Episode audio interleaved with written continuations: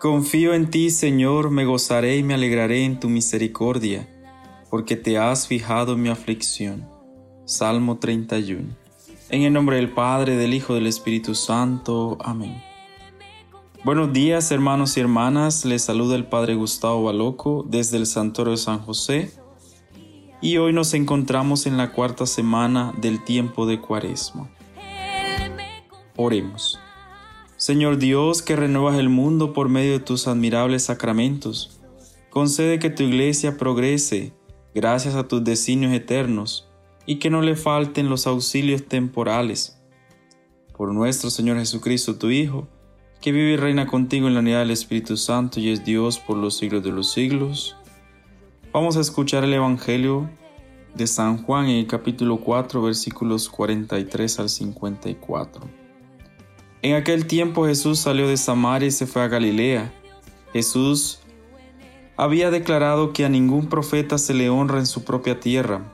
Cuando llegó, los galileos lo recibieron bien, porque habían visto todo lo que él había hecho en Jerusalén durante la fiesta, pues también ellos habían estado allí. Volvió entonces a Caná de Galilea, donde había convertido el agua en vino. Había allí un funcionario real que tenía un hijo enfermo en Cafarnaúm al oír éste que Jesús había venido de Judea a Galilea, fue a verlo y le rogó que fuera a curar a su hijo, que se estaba muriendo. Jesús le dijo, Si no ven ustedes signos y prodigios, no creen. Pero el funcionario del rey insistió, Señor, ven antes de que mi muchacho muera.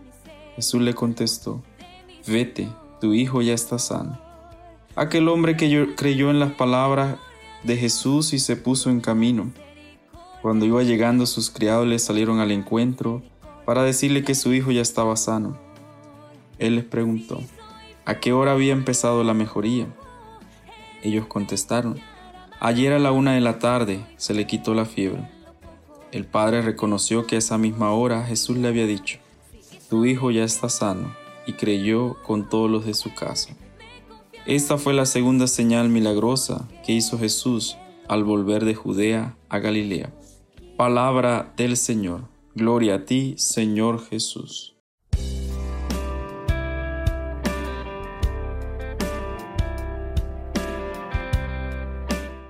Voy a crear un cielo nuevo y una tierra nueva. Isaías 65, 17. Aquel hombre creyó en la palabra de Jesús. Juan 4, versículo 43. Hermanos, hoy nosotros estamos invitados a creer en esta palabra, a no esperar solo en señales milagrosas, en signos, para poder creer en ella. Por eso quiero compartir con ustedes tres ideas que nos trae la liturgia de hoy. La primera es, por medio de Jesús se ha creado un cielo nuevo y una tierra nueva, por medio de su entrega en la cruz. Nosotros somos invitados a creer en su palabra para ser parte del cielo nuevo y la tierra nueva. La segunda idea, aquellos que han creído en la palabra, proclaman junto al Salmo 29, Te ensalzaré Señor porque me has librado, me has sacado del abismo, cambiaste nuestro luto en danza, te daré gracias por siempre. Y la tercera idea, a modo de pregunta, como fieles cristianos, ¿necesitamos ver signos y prodigios para creer? Muchas veces estamos tentados a probar nuestra fe esperando ver señales milagrosas, signos prodigiosos. Si no los vemos, preferimos renunciar a la fe y dejar a Jesús. Preferimos dejar la iglesia antes de ver esos signos y esas señales milagrosas para poder creer y seguirle a Dios a través de Jesús. Que ejemplo del funcionario podamos nosotros creer en esta palabra y todo lo que esperamos pueda ser cumplido a través de lo que Jesús ha dicho. Vete, tu hijo ya está sano. Cree en mí y todas tus intenciones serán escuchadas y todas tus necesidades podrán ser favorecidas en la gracia y en el amor de Dios.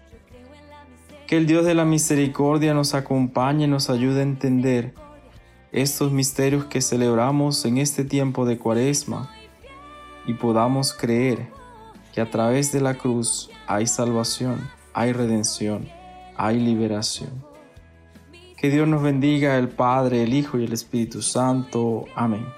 Que tengas un buen comienzo de semana en la presencia de Dios y recordando siempre que tenemos que creer enteramente en esta palabra que hemos recibido, Jesús encarnado. Amén.